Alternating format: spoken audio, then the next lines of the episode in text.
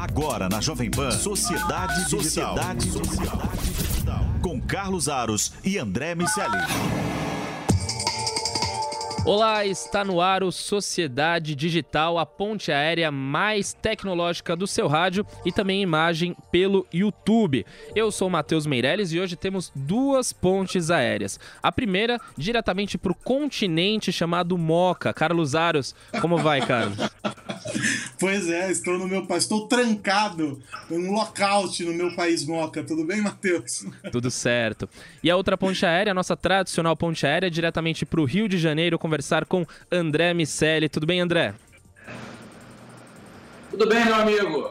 Um abraço para você e para o meu amigo Carlos Aros, cheio de manchinhas no rosto. Tá agora não mais, agora elas já estão indo embora. Tá bonito, tá bonito. Bom, temos muita coisa para conversar hoje, começando pelo presidente dos Estados Unidos, Donald Trump, que culpou em partes os videogames pelos ataques nos Estados Unidos que deixaram pelo menos 31 mortos no último fim de semana. No discurso pós-atentados, o republicano declarou que é preciso parar com a glorificação da violência em nossa sociedade. Ele citou jogos eletrônicos macabros e horripilantes que, segundo ele, são comuns hoje em dia. Para Trump, hoje em dia é muito fácil jovens problemáticos, palavra que ele mesmo usou, emergirem em uma cultura que celebra a violência. Aros Miceli, eu não sei a relação que vocês têm com games. Eu, particularmente, sempre joguei aqueles jogos de tiro em primeira pessoa ou o famoso GTA que já deu muita polêmica por aí em outros anos. É, sempre que há um ataque desse tipo, fala-se sobre a influência dos games na violência. Aros, eu começo com você. Como você encara essa essa realidade. É possível culpabilizar os games por esses ataques? Olha, Matheus, eu acho que é um exagero sem, sem tamanho, né? Se a gente for pegar os números da quantidade de pessoas que jogam videogame uh, no mundo todo, aquelas que jogam esses games do estilo tiro em primeira pessoa, né, alguns esses os mais violentos, se a gente for é, traduzir assim grosso modo para aqueles que não estão é, familiarizados com esse universo, a gente vai perceber que tem muito mais gamer no mundo do que propriamente é, é pessoas cometendo ataques como esses que infelizmente nós assistimos é, nesses últimos dias. E se a gente for pegar também a população nos Estados Unidos que joga é, frente ao número de ataques, nós vamos perceber que são relações, com, só para ficar no campo dos números, são coisas que se relacionam, ou pior que se não se relacionam de maneira nenhuma. E foi a partir desses números que as entidades que é, representam os produtores de games, os desenvolvedores e etc., se manifestaram. Para além de tudo isso, né, Matheus, tem uma questão muito simples e que vem sendo discutida é, por, por, por especialistas já há algum tempo, que é a capacidade que nós temos de separar aquilo que é real daquilo que não é real, aquilo que se faz no universo dos jogos, dentro de um contexto ali é, dos games, e aquilo que se pratica no dia a dia, né? naquilo que se pratica é, na rua, que é socialmente aceito. Eu desconheço essa relação, converso com muitos especialistas, já ouvi muita gente a respeito desse tema uh, e acho perigoso fazer essa associação. Por alguns motivos. Uh, um deles, uh, não existem comprovações ali categóricas que, que levem o universo dos jogos para situações como essa que nós assistimos. Né? Dois, uh, esse segmento é um segmento muito importante do entretenimento que hoje tem sido, inclusive, parte da formação uh, de muitos jovens com a chamada gamificação, em que as, as, as práticas, as, as estruturas e as linguagens dos jogos têm sido levada, levadas para o ambiente educacional para fazer é, com que o processo de aprendizagem seja melhor. E terceiro, um fator econômico. Né? O, o, é um universo que movimenta alguns muitos bilhões de dólares todos os anos, que representa o emprego de muita gente e que é levado com seriedade não é um simples estímulo à violência. Eu, pelo menos, não conheço pessoas que tenham é, jogado jogos de tiro, me incluo entre essas pessoas, e que saíram por aí cometendo esses ataques. Acho que o olhar do presidente, daqueles que é, estudam e querem, com toda a razão, é, combater e fazer com que esses ataques, esses crimes não ocorram, é, os olhares têm que estar voltados para outras áreas da sociedade. Os games podem estar dentro desse contexto, evidentemente. Mas a gente não pode culpar os games como se eles fossem a razão de todo o mal e de toda a origem dessa violência que a gente vem assistindo. E que não é novidade nos Estados Unidos, vale lembrar, né, Matheus? Exatamente. E agora, é, há muito tempo, há quase 20 anos, quando eu comecei a jogar videogame, é, já tinha naquelas caixinhas que vinham os games em CD ou, ou, em fita, uma indicação de faixa etária, né? É proibido menores de 16 anos, menores de 14 anos. É, já existia há muito tempo esse tipo de dispositivo para justamente impedir que crianças que não têm idade suficiente para assistir um jogo ou para jogar um jogo é, de tiro. É, Ou para um consumir jogo... qualquer tipo de conteúdo violento, né? Exatamente, um jogo de terror que pode causar algum dano, algum medo nessa criança, já existe há muito tempo, né? Vocês acreditam, André, principalmente, é, você acredita que agora essa indicação de Trump, esse ataque aos games é, considerados violentos, pode gerar algum tipo de, é, como é que eu posso dizer, algum tipo de regulamentação é, diante desses games? Eu espero que não. Regulamentação raramente é uma boa ideia. Agora, é curioso ver um presidente que defende armas culpar videogames. Me parece uma, uma incoerência daquelas que o Trump, por mais que eu reconheça suas qualidades em alguns aspectos, mas uma incoerência daquelas que ele, que ele é bom em fazer. Tem poucos estudos que, que, que conseguiram ser conclusivos nessa correlação entre agressividade e consumo de cultura em geral. É, um dos mais respeitados é o do Steven Levitt e do Stefan Dubner, naquele trabalho que gerou o Freakonomics, né, o, o lado oculto de tudo aquilo que nos afeta, um livro de 2005 que eu particularmente sou fã, e eles encontraram correlações inusitadas e uma das correlações era que é mais perigoso você ter uma piscina em casa do que uma arma, no sentido dos acidentes que matam crianças, por exemplo. E do ponto de vista hormonal, os filmes de violência, que é o que eles analisaram no início ali do século XXI, de alguma maneira, eles tinham uma correlação inversamente proporcional à, à violência propriamente dita naqueles momentos. O que isso quer dizer? Que pessoas com um comportamento potencialmente mais agressivo ou se sentiam, de alguma maneira, é, alimentadas pela violência que consumiam no cinema, ou tinham as questões hormonais ali que as faziam arrefecer o, o seu comportamento impulsivo assim que saía dos assim que eles saíam dos filmes. É, eles é, fizeram esse, esse trabalho, existem alguns, alguns outros trabalhos refutando, mas eles têm um trabalho é, é sério e razoavelmente aceito pela academia, são PHDs pelo MIT, enfim, fizeram um trabalho bastante relevante.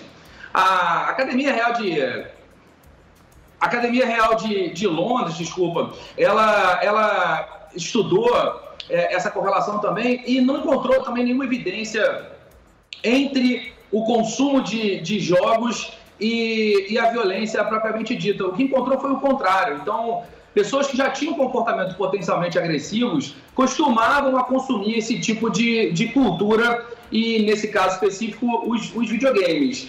Mas se proíbe os videogames, eles, essas pessoas vão, vão consumir outro tipo de cultura que, de alguma maneira, tem alguma correlação com a sua agressividade. É uma tremenda bobagem fazer isso, mais ou menos como aquela expectativa de dizer que fumar causa algum tipo de problema ia fazer com que as pessoas deixassem de fumar, o que a gente sabe que na prática não se confirmou. Esse é, esse é o ponto, né, André e Matheus? Se a gente for pegar é, os casos que nós já tivemos é, investigações avançadas sobre ataques, né, e como esses ataques foram planejados pelos, pelos, pelos atacantes, aí, pelos, pelos terroristas, enfim, o nome que se queira dar para essas pessoas que cometem esses atos terríveis, a gente vai encontrar em alguns deles é, casos em que, a partir de uma predisposição, a partir de um entendimento de razões outras, quaisquer, uh, se buscou no videogame, por exemplo, uma maneira de treinar como seria, de fazer, uh, uh, uh, de criar contas naquilo para conversar. Enfim, são utilizações para além daquelas que podem dar qualquer razão, como o André bem disse, para essa história de que o videogame levou a pessoa a cometer esses ataques. É um universo muito vasto. E aí, se a gente for trazer para o nosso quintal aqui, há, há, pouco tempo atrás nós tivemos eh, essa discussão sendo re é, é, reaberta aqui no Brasil, também por ocasião de, de, de, de tragédia, para falar sobre os crimes, sobre videogames e como se deveria mudar a faixa etária, né? Aquelas zonas de, uh, de, de, de, de, exclusão. Então, com tantos anos, a partir de tantos anos você pode consumir esse conteúdo e outros conteúdos não. É, tentou se abrir essa discussão, o Senado, o Congresso brasileiro é, trouxe especialistas, reuniu várias pessoas e não há um consenso sobre esse assunto.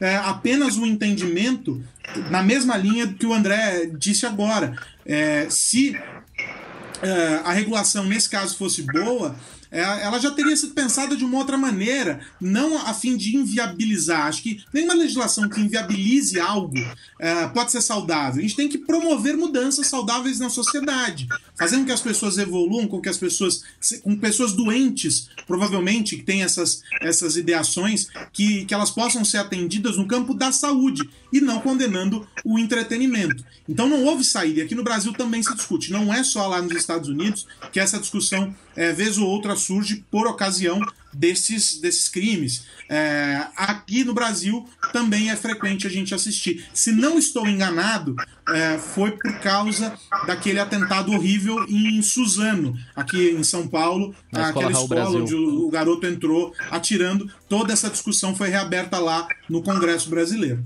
E, e, é curioso porque o videogame no Brasil ele também é utilizado em tratamentos médicos, tratamentos de sociabilização. É... Então tem também a questão de saúde pública, né? E é curioso também porque Trump, além de culpar os videogames, ele culpou a internet em atos de radicalização, né? Ele chegou a citar recessos é sombrios causados em parte pelas redes sociais, propondo até uma reforma da saúde mental, o termo que ele usou. É, pensando do outro lado e considerando tudo isso, mas o lado dos desenvolvedores de games, até onde vai a responsabilidade deles? Porque eles podem sim virar alvo é, do governo norte-americano, virar alvo das agências de regulamentação, né? Cria-se uma situação também complicada, um constrangimento com os desenvolvedores que cada vez mais produzem games mais realistas, né? É, e é importante dizer que até o presente momento não há mudança nenhuma para a vida desses camaradas. Ah, não tem regra, não tem nada dizendo que é proibido criar esses jogos, coisas do gênero, né? É, pode ser que o presidente resolva estimular essa discussão e que leve isso a cabo, mas me parece que há outros problemas aí para adiante. Aliás, nós, nós vamos falar sobre isso ainda hoje, a guerra Estados Unidos-China, é, sob a perspectiva da Huawei, mas é, há outros problemas na frente aí, na fila, para o presidente dos Estados Unidos resolver que criar dificuldades para os desenvolvedores. Mas é óbvio que qualquer tipo de mudança uh, qualquer tipo de regra que inviabilize, que faça com que se perca mercado, vai ter um efeito prático, econômico, e a gente está falando de emprego, a gente está falando de uma série de questões uh, para esse, esse setor. Então é isso que precisa ser acompanhado com calma. Que tipo de mudanças ele quer, que tipo de estudos vão, vão nortear essa tomada de decisões mas por enquanto, nada muda. A gente só precisa entender o que, que ele quer. Se vai aumentar a faixa etária, né? Os, já, os jogos, já tem vários jogos que são assim, pra, permitidos apenas para maiores uh, de 18 anos, se não estou enganado. Então, assim, tem um universo de, de, de, mudanças possíveis, mas que ainda não foi é, descortinado, né? Tá tudo ainda velado, não se tem definição nenhuma. Não sei se o André sabe sobre algo que já tá valendo, mas ele só choveu no molhado é, ao trazer essa discussão é, com dados e frases aleatórias, uma, acusações bem veementes, mas nada de concreto. Ah, exatamente. E não, não tem nada concreto e culpar a internet por essas coisas é mais ou menos como se eu aqui no, no Rio de Janeiro estivesse culpando a minha janela aqui que vocês estão vendo aqui atrás pelo prédio feio que eu vejo quando chego ali na frente dela. Não tem cabimento algum.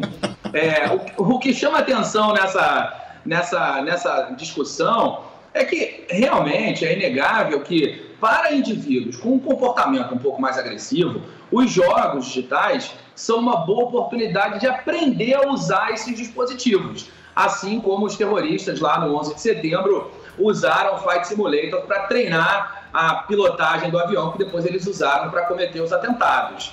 Então, tem uma discussão é, é, é sempre que novas pontes são construídas e novos caminhos são estabelecidos, a gente vai ver esses caminhos sendo usados para o bem e não raro para o mal. Esse é um caso de uso para o mal. A gente vai pesar benefícios e malefícios do uso da tecnologia, mas como o Aros falou, e a gente semanalmente volta a esse tópico, no final das contas, essas são questões educacionais. Existe uma questão de saúde pública, de saúde mental, o mundo está ali, em certa maneira, enlouquecendo, a gente precisa tratar dessas coisas, e a gente não está enlouquecendo porque tem jogos de videogame. Eles são uma, uma, um, um, uma variável numa equação que é bem mais complexa do que isso.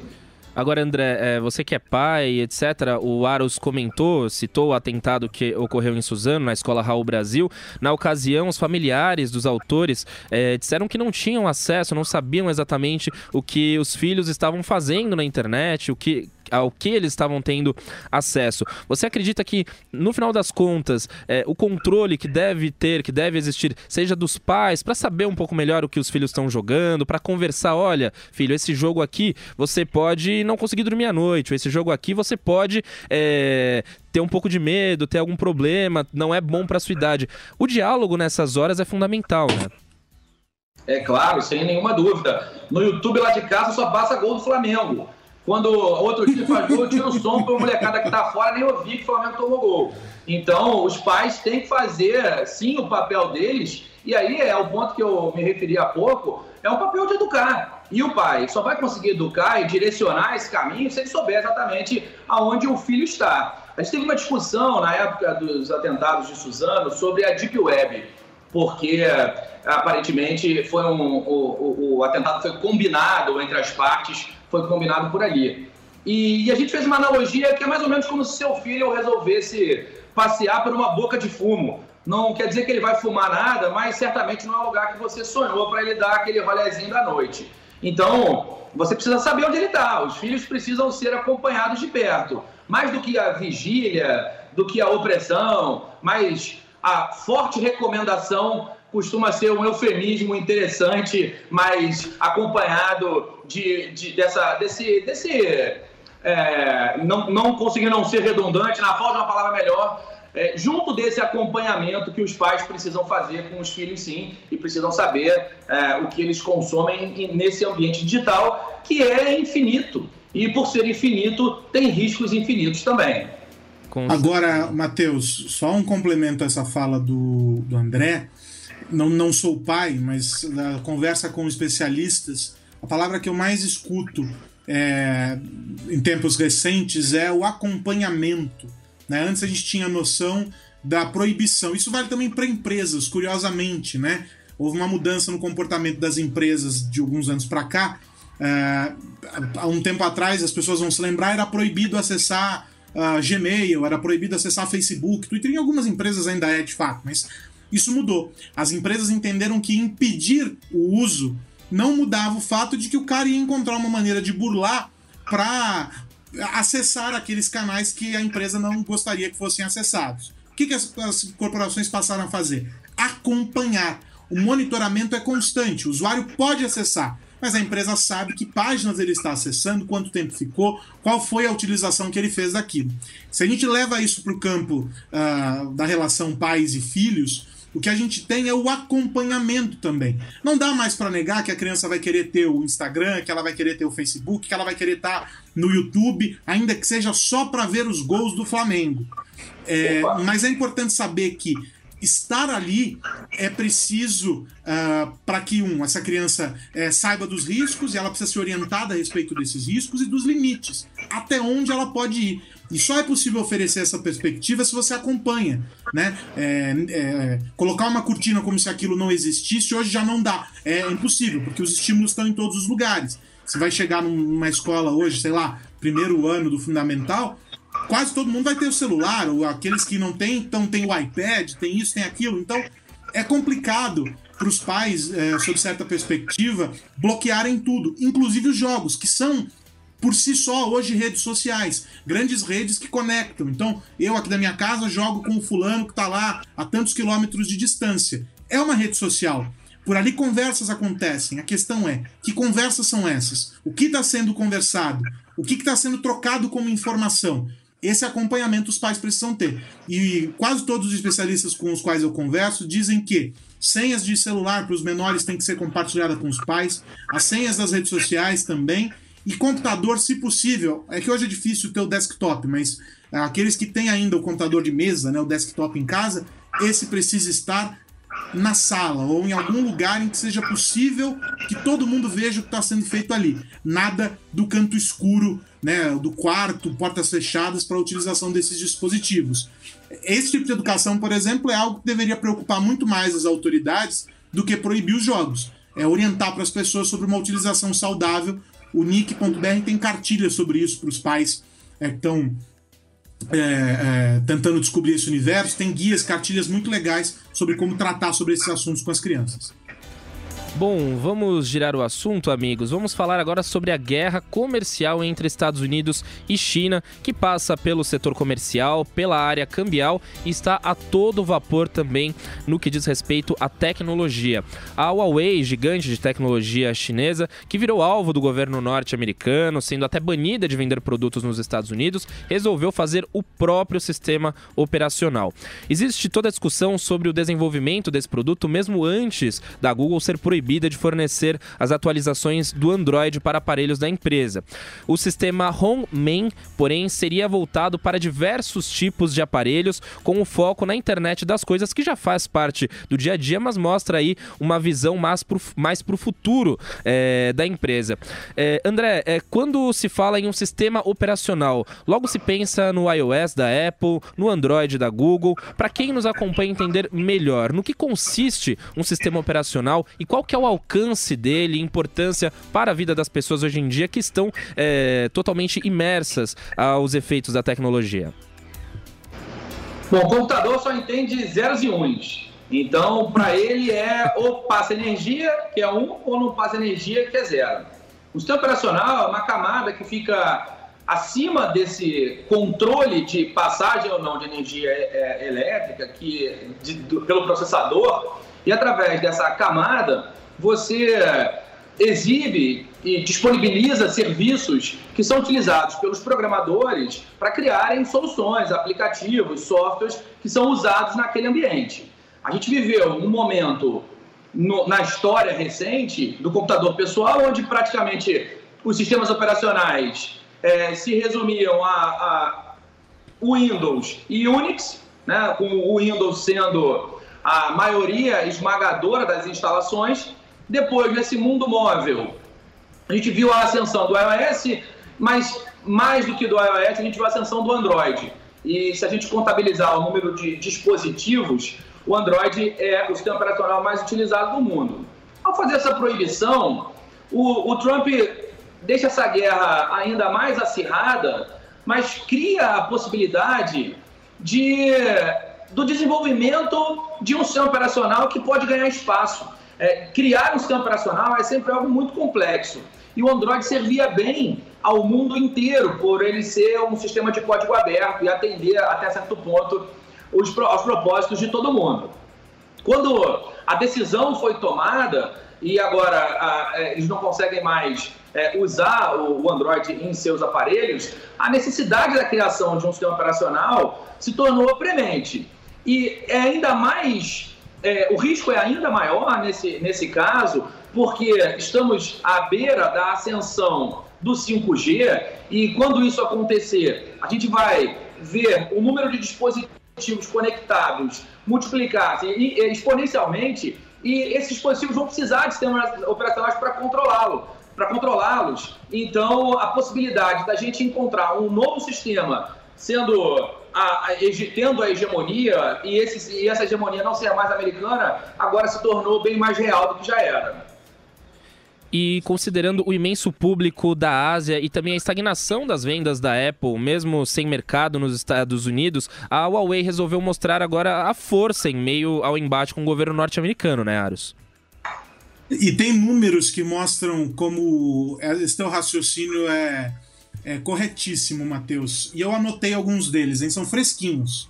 Só no segundo trimestre deste ano, a Huawei vendeu na China, reparem, apenas para o mercado chinês, 36,6 milhões de unidades de aparelhos, ok? 36,6 milhões na China. A Apple, no mesmo período, vendeu no mundo todo, no mundo todo 33,8 milhões de unidades. eu acho que isso quer dizer alguma coisa, né? Quer dizer que quando a China foi forçada a olhar para o mercado, a China não, né? A, a Huawei e as outras empresas é, chinesas foram forçadas a olhar para o mercado interno, elas tiveram boa resposta. Elas tinham um público para consumir os seus produtos. E por que, que elas fizeram isso? Foram, foi uma estratégia muito simples adotada nesse período. Eles foram buscar as províncias que ainda não tinham sido abraçadas pelos seus produtos, apostaram em uma derrubada do preço dos aparelhos e conseguiram fazer com que as vendas crescessem. E vale lembrar, nem colocaram ainda o sistema operacional é, novo aí para rodar com tudo que poderiam. Então o que, que significa isso? Significa que exatamente essa, esse desenho que o André faz sobre um potencial de ameaça de um novo sistema operacional para abocanhar o mercado do Android e também do iOS, tá aí, tá dentro do próprio mercado chinês. E que é um mercado muito peculiar, porque esse movimento da Huawei de olhar para o mercado chinês vender para eles e conseguir resultado não é o mesmo que acontece com a Apple quando ela tenta olhar para o seu próprio mercado né? Porque ele já está mais saturado, ele já quer outro tipo de coisa, ela não vai conseguir colocar o seu produto com o ticket médio dele, que é mais alto, fazer frente a outros produtos que são mais baratos para conseguir fazer crescer no mercado ocidental. Então, os números foram divulgados pela IDC, se não me engano, hoje ou ontem. Uh, esses números eles são é, muito reveladores de como essa estratégia beneficiou a Huawei é porque os caras agora estão, como dizem, né, com sangue nos olhos. Eles vão para cima. E quando eles conseguirem chegar em outros mercados com seus aparelhos, na relação custo-benefício, por exemplo, aqui no Brasil, vamos excluir o fator marca, né? O fator marca ainda importa muito para o consumidor brasileiro. O custo-benefício é positivo, são aparelhos bons os aparelhos chineses. Então, é, a Apple tem motivos para colocar o pé atrás e tem que agradecer muito ao governo dos Estados Unidos, porque foram eles que conseguiram fazer com que a Huawei percebesse que havia um caminho alternativo para ser percorrido. É um Só movimento... adicionar um ponto, Aros. É, na verdade, eu quero adicionar dois. Um é parabenizar vocês pela pronúncia e pelo, pelo chinês que vocês têm. É, o segundo é o seguinte: o, o Ren Zhengfei, vocês desculpem a minha pronúncia aqui, ainda preciso encontrar essa escola de mandarim. Ah, eu achei ótimo porque eu também não sei como pronunciar, então eu vou adotar a sua como padrão. O Ren Zhengfei, é, ele, ele ganhou uma ajudinha do governo chinês, porque nesse processo, quando o Trump é, é anunciou, a, a, anunciou o embargo e mudou ali o, a relação comercial entre Estados Unidos e China no final da semana passada, é, a, o, o contra-ataque do governo chinês foi, foi desvalorizar o yuan.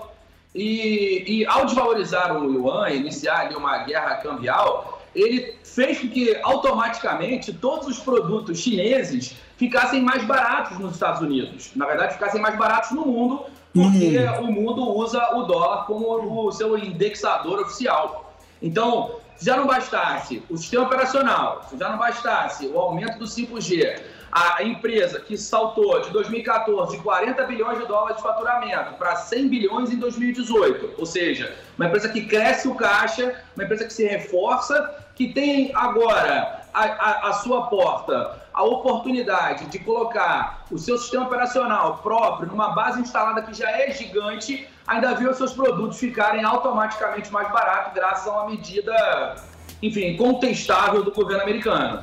É aquela coisa, né, e gente? Aí, é um e movimento... só para eu sei que o tempo já está estourado, Matheus, mas é rapidamente um, um, uma observação para os brasileiros. Não, a gente fala muito da Huawei, mas não é só a Huawei. A Xiaomi também vem trilhando aí um caminho para conseguir é, manter a sua expansão global.